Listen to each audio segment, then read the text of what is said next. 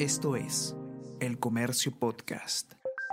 Buenos días, soy Gladys Pereira, periodista del comercio, y estas son las cinco noticias más importantes de hoy, martes 14 de septiembre. Entidades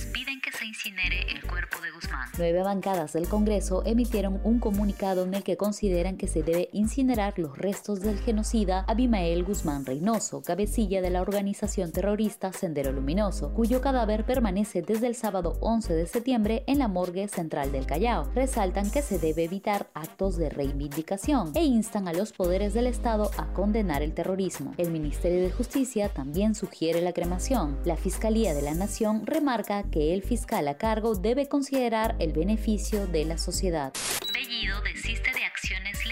Contra legisladora que agredió. Presidente del Consejo de Ministros, Guido Bellido, declaró ante la Comisión de la Mujer y Familia del Congreso que desiste de realizar cualquier acción legal contra Patricia Chirinos y resaltó que espera que su caso sea investigado por la Comisión de Ética Parlamentaria. Horas antes, había amenazado a la legisladora con una carta notarial donde daba un plazo de 72 horas para que se rectifique de su denuncia por agresión verbal.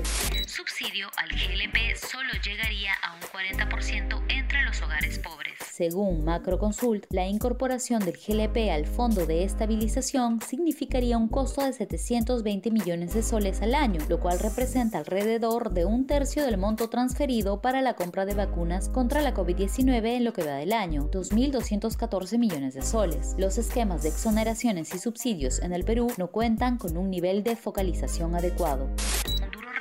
Electoral sufren Fernández y el peronismo en Argentina. Luego de las primarias legislativas del domingo en Argentina, el gobierno del peronista de centro izquierda Alberto Fernández podría perder control del Senado y primera minoría en Cámara Baja. Coalición opositora de centro derecha Juntos por el Cambio arrebata varias provincias al oficialismo y triunfa en las de mayor peso. Expertos explican razones en la persistente crisis económica y el manejo de la pandemia.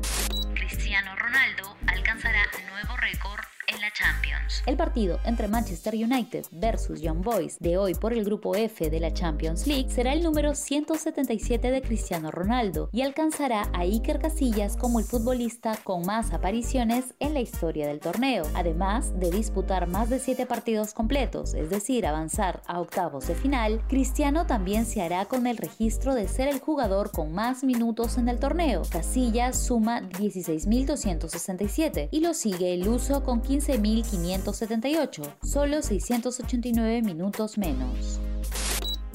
Esto fue El Comercio Podcast.